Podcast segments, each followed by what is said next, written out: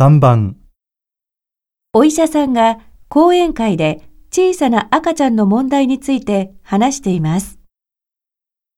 最近 2500g 未満の小さな赤ちゃんが年々増えてきています。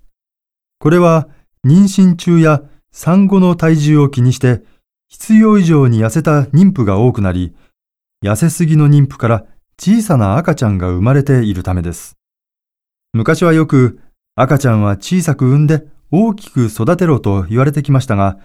近頃の研究では小さく生まれた赤ちゃんは大人になった時、成人病などになりやすいということが分かってきました。痩せたい女性は多いのですが、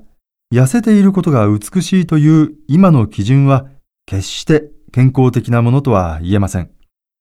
ですから、若い女性にはもっと太っていいんですよと勧めたい。そして、問題の根本的な解決のためには、女性の美しさに対する意識の変革を進めていくしかないと思っています。健康な体重の指標としては、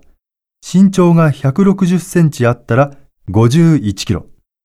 158センチであったら50キロは目指してほしいですね。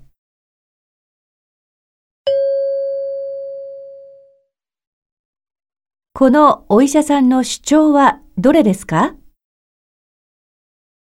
？1、妊娠中の女性は成人病になりやすい。2、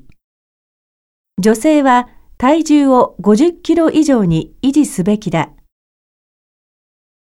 3、痩せていることが美しいという意識を変えるべきだ。4、